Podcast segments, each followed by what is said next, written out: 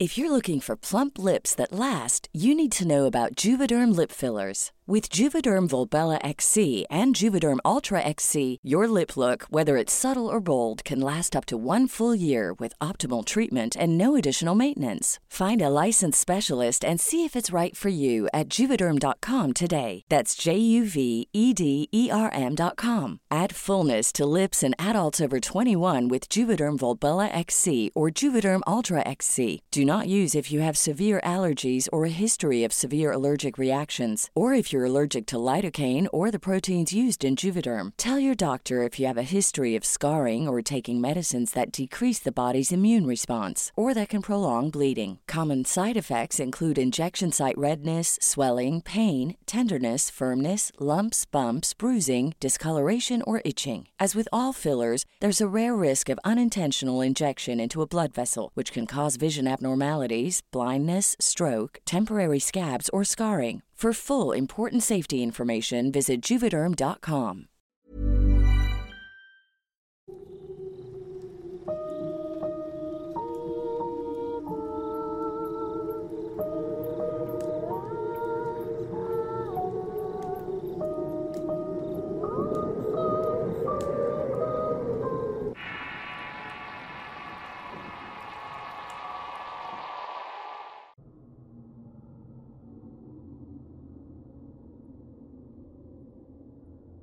El día de hoy no entraré en tantos detalles sobre el tema de las brujas guajolotas. Es bien sabido en historias y leyendas de nuestro pueblo que esta clase de bruja que desprende sus piernas y se coloca patas de animal es muy conocido y han circulado innumerables historias alrededor de su figura. Nacida en el mundo prehispánico y forma parte de la corte de magos al servicio de Tezcatlipoca, dios azteca de la noche y la oscuridad. El tema relacionado con la historia la dejaré a detalle para un futuro Horrorcast, pues hay mucho material disponible al respecto e iré directamente al relato relacionado. Sin más que agregar, continuamos. Hablaré de una historia familiar que había contado hace algunos años, cuando comencé en este mundo de las letras e hice mis primeras aportaciones en cuanto a temas de brujas, brujería y de otros males de esta índole. En aquella historia contaba un pasaje de la vida de mi familia, uno que había quedado en el olvido y gracias a unas conversaciones que pude escuchar de mi abuela, es que se tejieron estos eventos en mi conciencia y sin imaginar que años después estuviera dedicado a compartir este tipo de vivencias con lectores y oyentes. De pronto salieron de mi memoria estos eventos que a continuación voy a contar y trata de cómo una de las llamadas brujas totolas nombre coloquial que en tiempos olvidados nombraban a las brujas que tenían la capacidad de convertirse en animal. Particularmente en Guajolote, es que acechaban por las noches en busca de niños sin bautizar para chuparles la sangre. Una de estas historias precisamente narra los eventos que ocurrieron y que afectaron a muchas personas, quedando como un recuerdo en la memoria de aquella gente que enfrentó estos horrores y que sucumbieron al tiempo. Ahora abro nuevamente este recuerdo para compartirlos con todos ustedes, trayéndolo al Horrorcast de Relatos de Horror. Acomódense sus asientos y escuchemos atentos. Como siempre, la veracidad de las palabras contenidas en este relato queda en su apreciable y atinado criterio. Mi abuela siempre fue una mujer muy sabia. Tenía un conocimiento de la vida muy vasto, debido a una vida dura y trágica que vivió durante su niñez y juventud. Debido a muchas carencias es que aprendió cómo sobrevivir desde muy joven, enfrentándose a situaciones penosas y de muchas penurias que la llevaron a encontrar un destino y una vida más o menos próspera al final de su vida. Al ser una persona empática y preocupada por las personas es que tenía siempre un consejo refrán o una historia que contar para aleccionarte en el buen camino de Dios, las buenas costumbres y la educación en valores. Aspectos muy importantes en antiguas generaciones que vivían con más tranquilidad y armonía.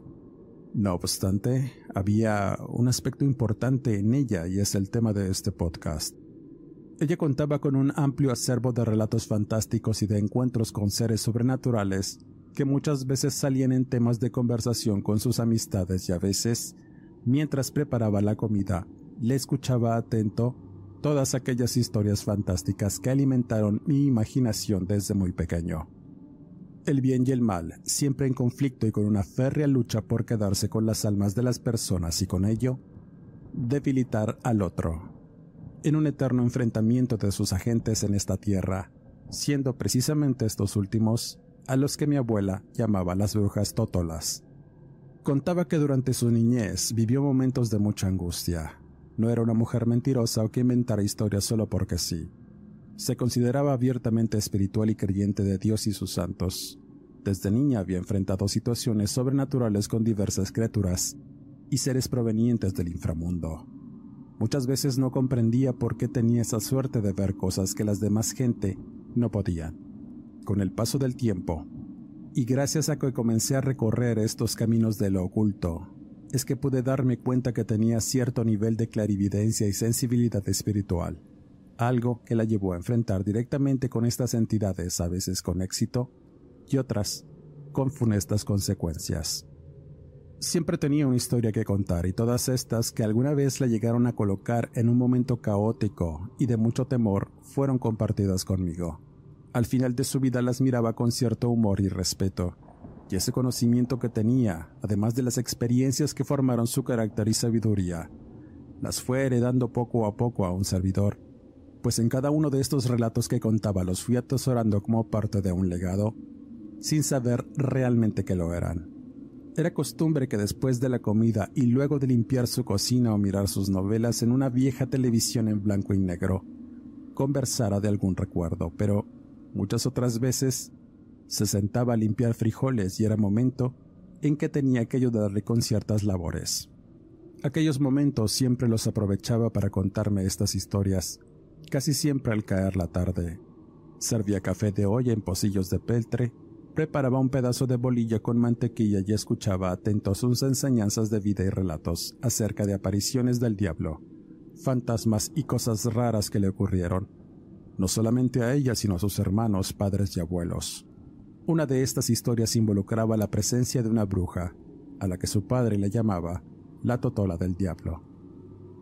Era una historia peculiar acerca de unos enfrentamientos y eventos que tuvieron personas que vivían en un pueblo de donde era su familia en el estado de Guanajuato. La mayoría de ellos nació y creció en una región cercana a Dolores Hidalgo, y contaba que su abuela, llamada Cipriana, y su marido don Gabriel, enfrentarían uno de los mayores temores de aquellas regiones, y vivieron para contarlo. En aquel tiempo, las personas vivían una vida muy dura en el campo, debiendo acostumbrarse al trabajo duro desde muy jóvenes y de igual forma.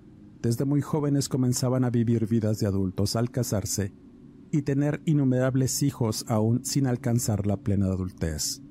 Su abuela en ese tiempo trabajaba en una hacienda. Ahí conoció a un peón del que se enamoró y procrearon seis hijos. Todos ellos trabajaban en el campo al servicio del dueño de aquella hacienda, el cual explotaba a mucha gente por unos cuantos céntimos que después se quedaba con parte de estos al tener sus propias tiendas de raya. Las grandes deudas que los campesinos y los peones adquirían no prescribían con el tiempo ni con la muerte. Por el contrario, se heredaban a la siguiente generación de tal suerte que muchas de estas deudas y el servilismo que era imperante en aquellas regiones y haciendas era prácticamente a perpetuidad. Así vivieron aquellas familias enfrentando su destino cada día en las interminables tierras de siembra rodeadas de cerros y montes en donde dejaban la vida y las esperanzas. Con esa idea, toda la familia se fue leccionando en que debían ayudar al padre, arando el campo y pastoreando las innumerables cabezas de ganado que se distribuían por toda aquella región, propiedad del patrón. En tanto las mujeres se quedaban en las humildes viviendas haciendo labores del hogar, la comida y arando las parcelas familiares que muchas veces aliviaban la necesidad de conseguir que comer en las tiendas de raya además de lavar y tender en un arroyo cercano la hacienda, donde se reunían a hacer esta labor y conversar de distintas cosas con demás mujeres. Al no haber escuelas o educación, los niños pequeños andaban con sus madres todo el tiempo, y en ese lugar había muchas madres jóvenes, pero aún así aprendieron a hacerlo con lo duro de la vida. Aunque, y según la abuela, esa dureza tenía su encanto, ciertas cosas que eran rescatables y es que no había tanta maldad. Había cierta inocencia en los pobladores de aquellas comunidades de campesinos. La maldad, decía, provenía de los hacendados y esa sociedad que miraba a las personas humildes como viles esclavos, los cuales debían serlo siempre, sin educación para que no ambicionaran más de lo que se les daba y con lo suficiente para mantenerlos tranquilos. Con que supieran arar la tierra y cosecharla era más que suficiente. Aún así, las personas tenían una férrea fe en lo divino y el diablo, fuerzas que determinaban la vida y obra de muchos, lecciones y modos de ser para seguir el buen camino de nuestro Señor. Pero todo eso habría de cambiar el día que llegó una extraña mujer al pueblo y cuyo nombre era la señora Alejandra. Era proveniente del estado de Hidalgo. La abuela Cipriana la describía como una mujer verdaderamente siniestra, de un aspecto torvo y bastante notable que provocaba cierta incomodidad en algunas personas y curiosidad en otras. Siempre vestida de negro hasta el piso y cubierta de la cabeza con un rebozo, además de despedir un olor a almizcle y grasa. Era una mujer de blanca piel por lo que suponían no era de aquellas regiones. Se sabía que provenía de un lugar muy lejano y aunque nunca se supo por qué arribó a aquella comunidad, uno de tantos días y siendo fiesta de un santo patrono de aquella comunidad, solamente se apareció y se instaló en una de las casitas del pueblo.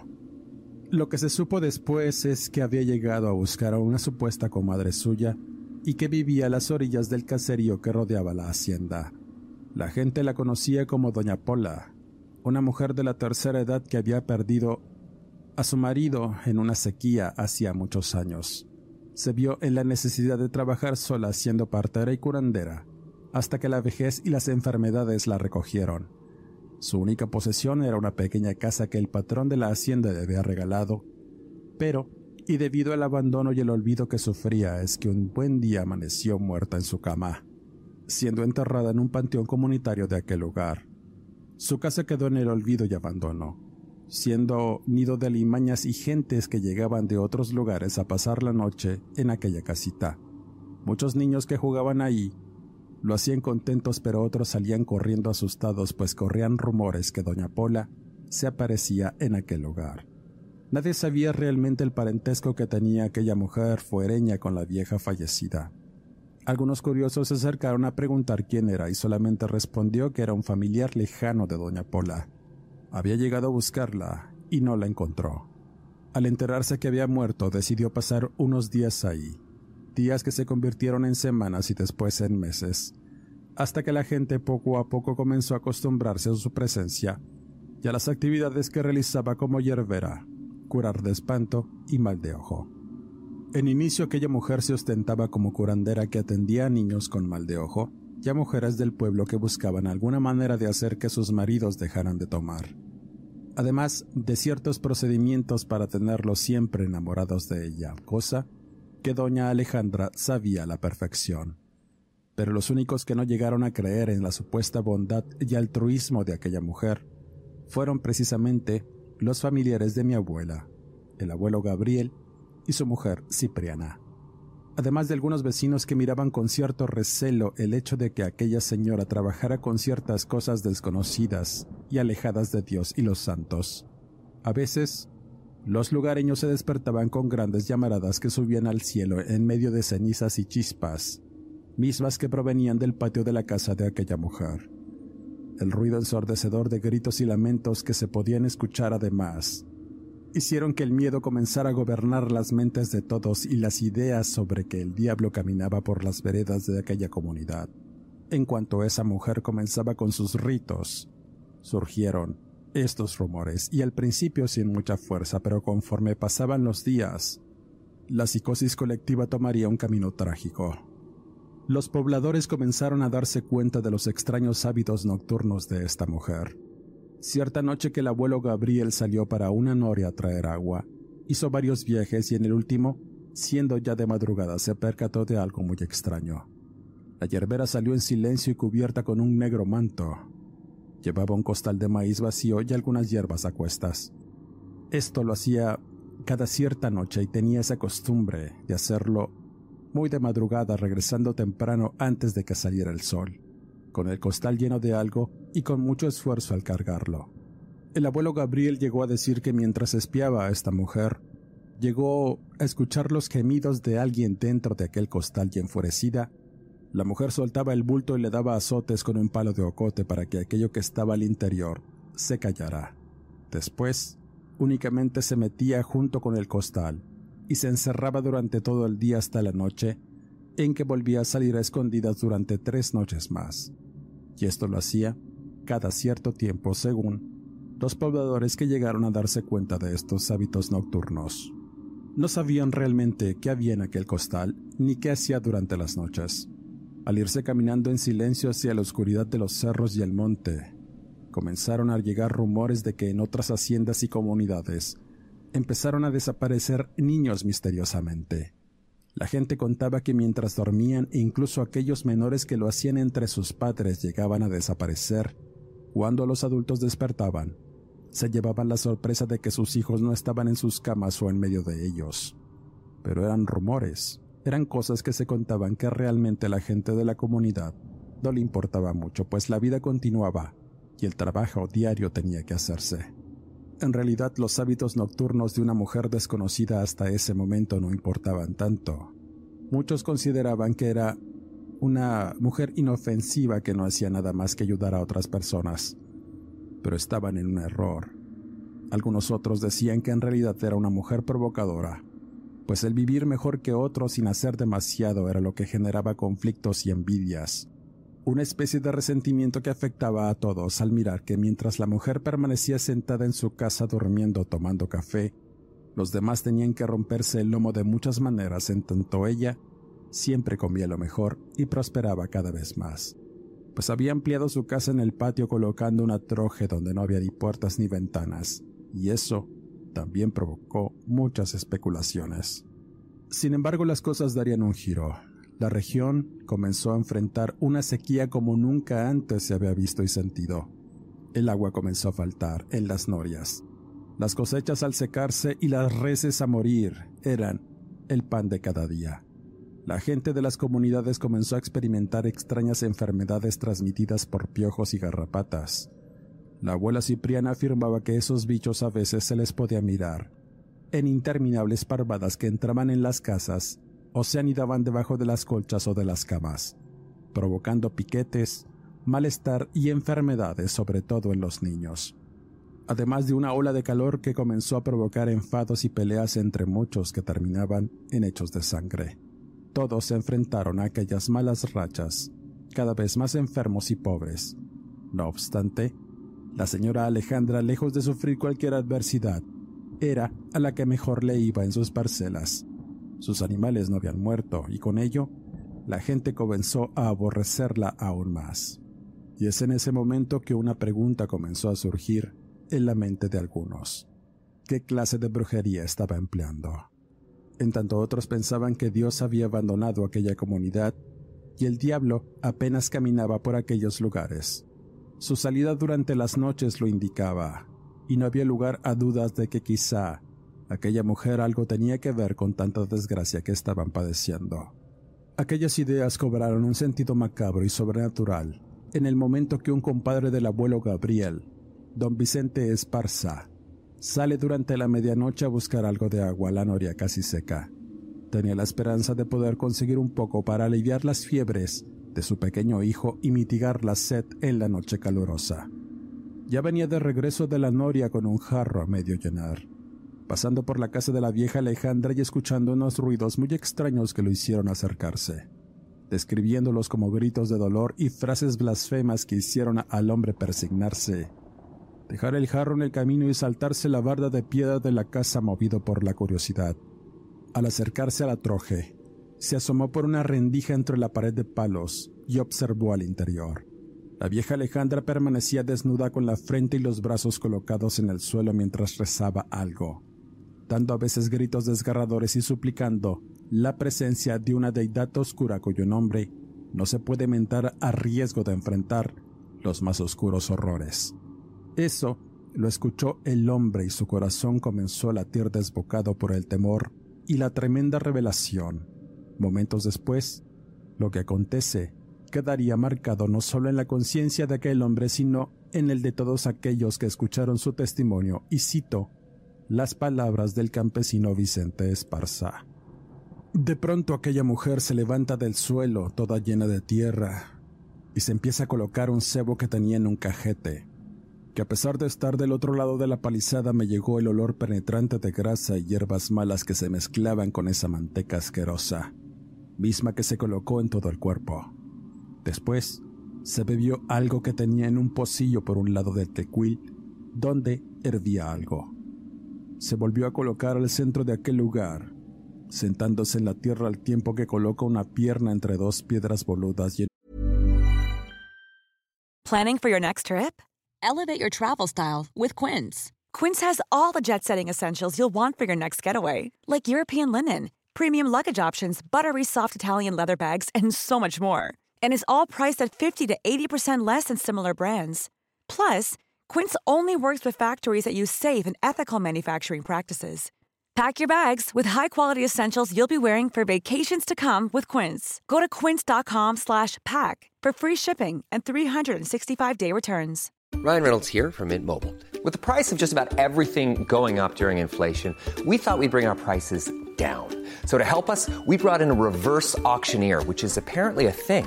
Mint Mobile unlimited premium wireless. Ready to get 30, 30, bit to get 30, bit to get 20, 20, 20, bit to get 20, 20, bit to get 15, 15, 15, 15 just 15 bucks a month. So, Give it a try at mintmobile.com/switch. slash $45 up front for 3 months plus taxes and fees. Promo rate for new customers for limited time. Unlimited more than 40 gigabytes per month slows. Full terms at mintmobile.com. Un movimiento de cadera. Se disloca la pierna a la altura de la rodilla. No emitió un grito de dolor o queja, solamente se acomodó la otra pierna e hizo la misma operación de desprenderse la otra. Luego simplemente comenzó a girar una hasta que se la arrancó. Solo pude mirar el blanco y brillante hueso sin una gota de sangre derramada y después la otra pierna. Todo pasó muy rápido, sin gritos, sin escándalos y como si fuera algo sencillo y lo fue. Después, en un hoyanco debajo del tecuil donde se acumulaba la ceniza. Coloca las piernas en forma de cruz y las tapó con tierra y más ceniza de leña. El asco y la impresión del momento hizo que casi me fuera de espaldas. Sentí un espasmo que me hizo retroceder tratando de entender qué estaba sucediendo sin ninguna respuesta y ese movimiento hizo que golpeara las bandejas que hicieron mucho ruido y con ello alerté a la vieja Alejandra la cual se quedó en silencio y profiriendo unos insultos para después apagar todo y quedar a oscuras. Yo me fui corriendo de allí, atravesando la barda y sin mirar atrás. ¿Qué había visto? ¿Qué había sido aquel espectáculo horrible que me dejó sin palabras y sin entendimiento? Intentaba rezar, encomendarme a Dios, pero las oraciones no salían de mi boca. Estaba en verdad muy asustado. Al llegar a mi casa, mi mujer atendía al niño con algo de agua que le había regalado la vecina y estaba con ella preparando unas infusiones para bajarle la fiebre. Al mirarme todo pálido y con el semblante asustado, la vecina Cipriana preguntó qué pasaba. Y antes de que pudiera responder, escuchamos un fuerte aletear en el patio seguido de unos graznidos horribles que, puedo asegurar, taladraban tus tímpanos por lo molesto y el sonido escalofriante que hacía que se te la piel de una forma horrible. En ese momento la vecina cerró todo y nos dijo que nos quedáramos en silencio. Comenzamos a rezar como pudimos y ella tomó unas tijeras de hierro en mi sombrero colocándolo al revés en la puerta y las tijeras en forma de cruz sobre la cabecera de la cama. Acto seguido, se cruzó el rebozo en el pecho, se fajó las enaguas y quitó la tranca de la puerta de palos de mi casa para salir y comenzar a despotricar en contra de alguien o algo, pues al mismo tiempo que la señora profería insultos, el ave lanzaba graznidos hasta que de nuevo el silencio sepulcral. Al poco rato volvió a entrar la vecina Cipriana toda roja de la cara, con un claro semblante de agitación que hacía temblar todo su cuerpo. Después, dijo unas frases que se quedarían en mi mente para siempre cambiando mis ideas y creencias ante algo a lo que podría llamar sobrenatural. Era una bruja totola, Vicente. Te andaba siguiendo, vino por el niño para dañarlo. Ya la corrí, pero será mejor que te estés preparado. Esas brujas no se van con facilidad. Al decir esto, mi recuerdo sobre los eventos de la casa de la señora Alejandra quedaron bloqueados por un instante debido al temor y el miedo, pero sobre todo la idea de lo que dijo Cipriana, una bruja, una mujer que se convertía en guajolote desprendiendo sus piernas y en eso, la imagen del tecuil y ese acto atroz de arrancarse las extremidades fueron una revelación. Era cierto, aquella maldita era una bruja guajolote, una bruja totola, y no lo podía creer.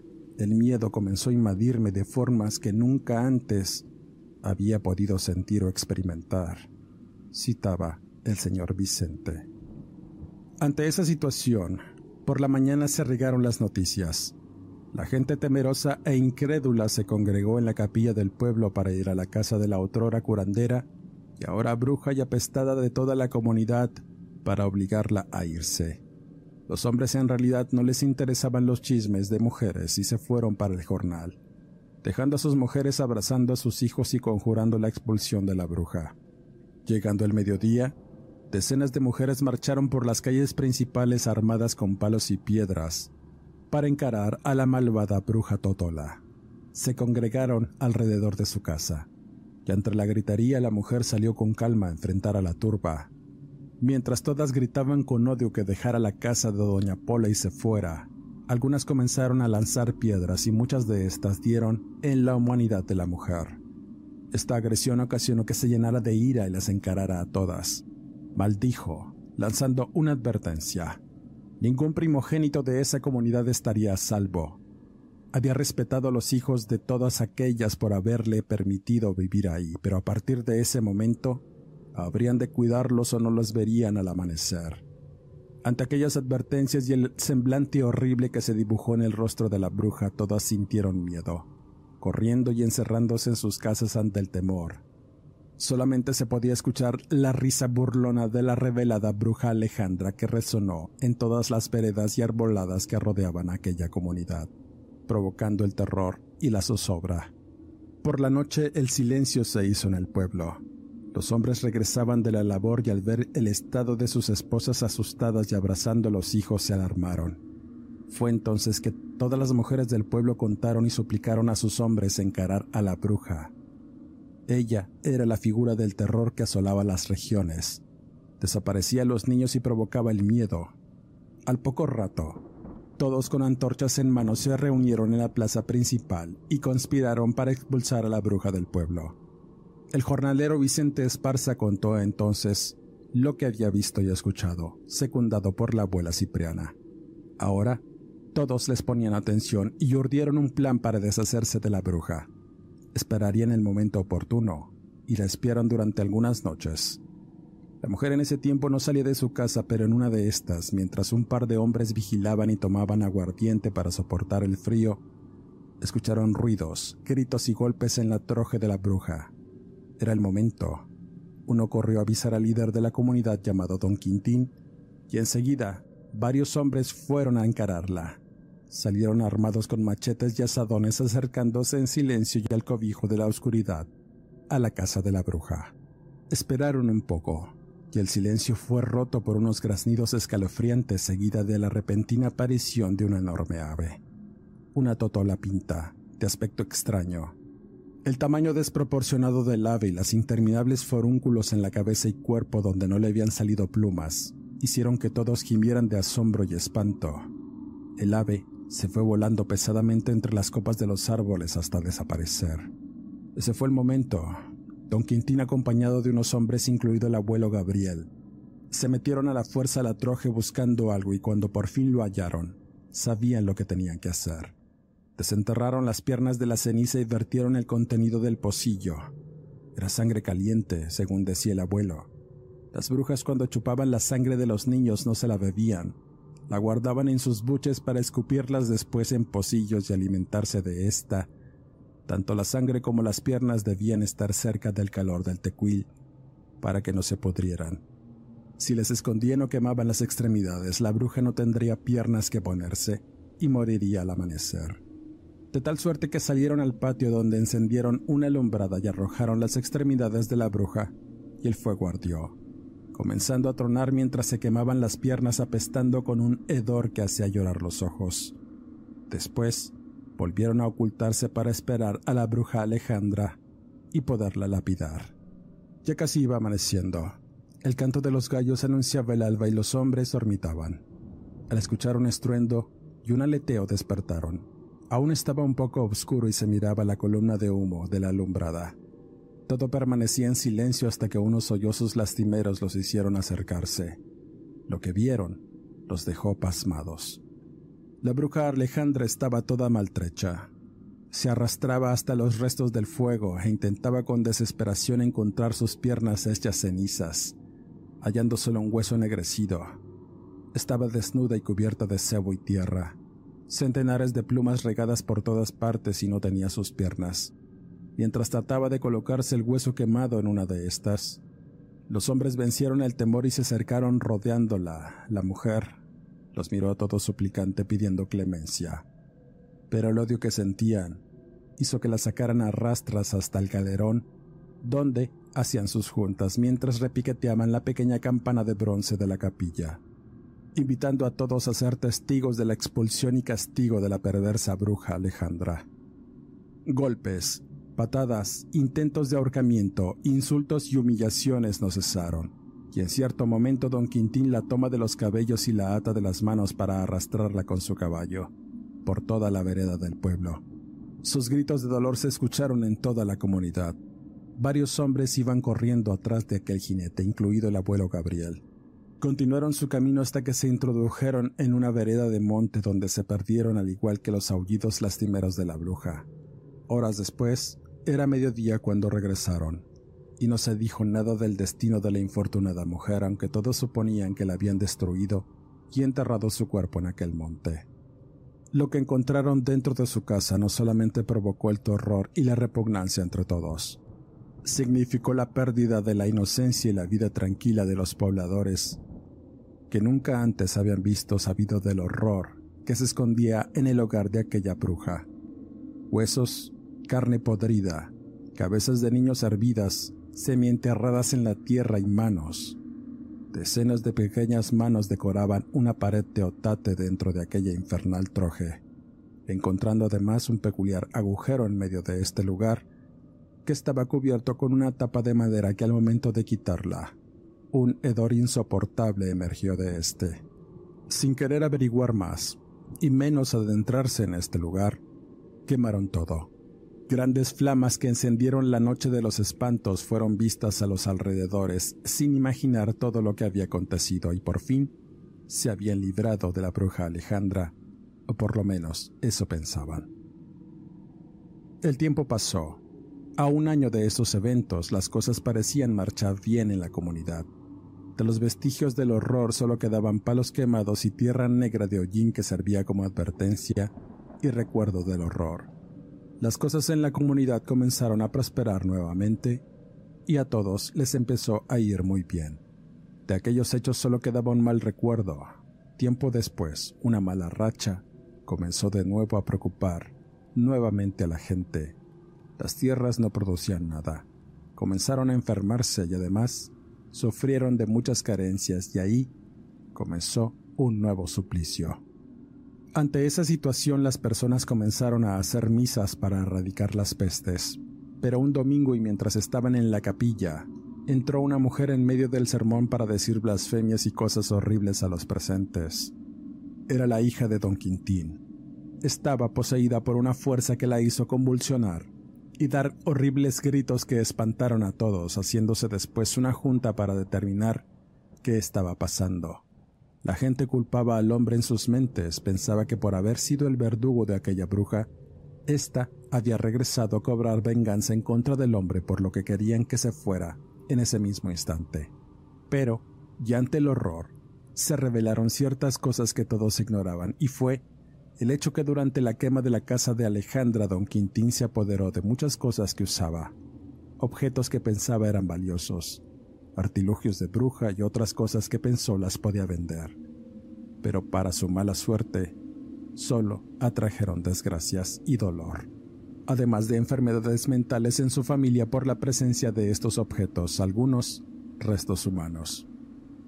En eso estaban cuando de pronto llegó un hombre muy asustado a la comunidad No era peón de la hacienda, era un trabajador de otra región que había ido a buscar a su hijo desaparecido. Algo lo estaba persiguiendo y pedía ayuda a gritos. Los hombres al ayudarlo escucharon su historia.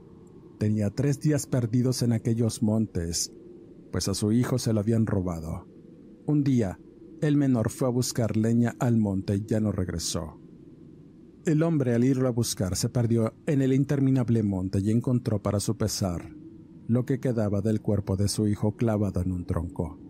Le habían sacado todos los intestinos, dejando solo un torso vacío y parte de sus brazos. Le habían quitado además la cabeza y las manos y al mirar esto, el hombre no daba crédito y enloqueció de tristeza, pero al hacerlo, pudo notar a alguien frente a él, mirando de cerca su dolor provocándole además el mayor de los horrores, y el hombre describía a una vieja vestida de negro cubierta de la mitad del rostro y con la cabeza de su hijo en una mano. Solo estaba ahí, sin moverse y comenzó a reírse. Esa sonrisa lo hizo huir con el alma para alejarse de ella y no supo cuánto corrió, pero llegó sin saberlo a aquella comunidad que no conocía. La incertidumbre y la incredulidad se apoderó de los hombres sobre todo de aquellos que habían enterrado a la bruja Alejandra. Era imposible que fuera la misma. El tipo asustado describió el lugar y donde la encontró y era bien conocido por todos. Entonces cometieron una imprudencia. Obligaron al hombre a llevarlos a este lugar.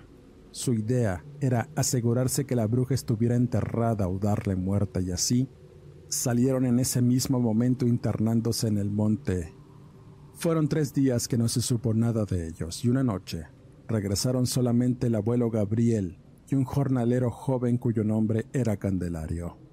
Iban a pie y casi arrastrándose pidiendo ayuda y agua. La gente del lugar espantada notó que ambos tenían un aspecto horrible.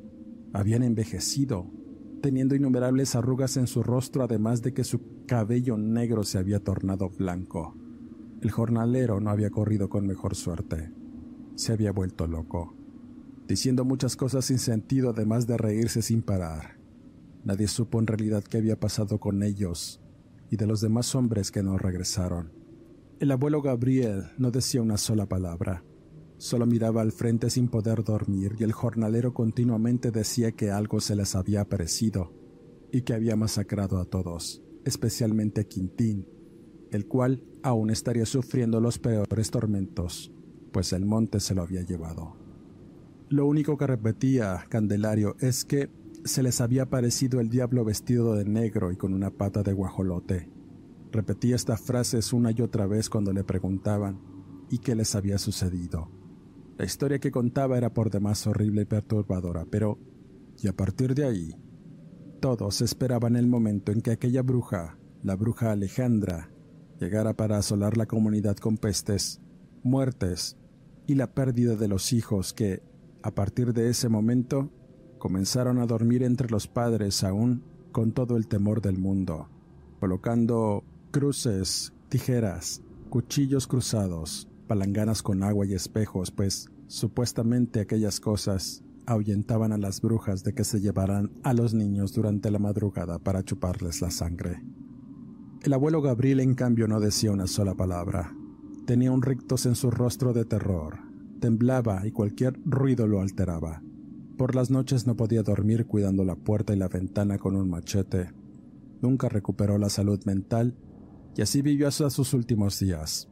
El jornalero, una tarde, lo hallaron colgado de un árbol a las afueras del pueblo víctima de su propia locura. Meses después estalló la revolución y la gente de la comunidad huyó de aquellas tierras algunos para pelear en la lucha armada y otros buscando refugio en otras regiones. En esos tiempos la maldad y los rumores de que ésta se echaba por todas partes eran recurrentes.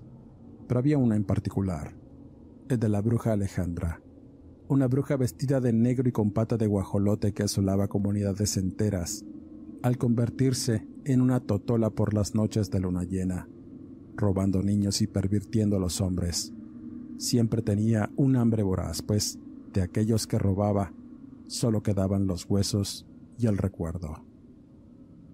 Mi abuela ya murió, pero la herencia que me dejó fueron decenas de historias y eventos que le ocurrieron. De la veracidad o de las circunstancias en las que estuvo involucrada, solo ella lo sabría, pero ciertamente quedaron para la posteridad y para compartirlas con todos ustedes. Y con este relato cierro este podcast.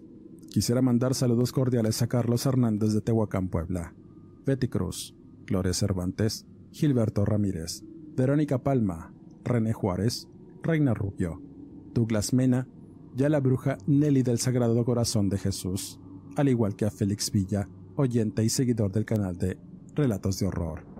Suscríbete al canal, activa la campana, apóyanos dejando correr la publicidad. Soy Eduardo Liñán, escritor de horror. No me despido y nos escuchamos en el siguiente Horrorcast.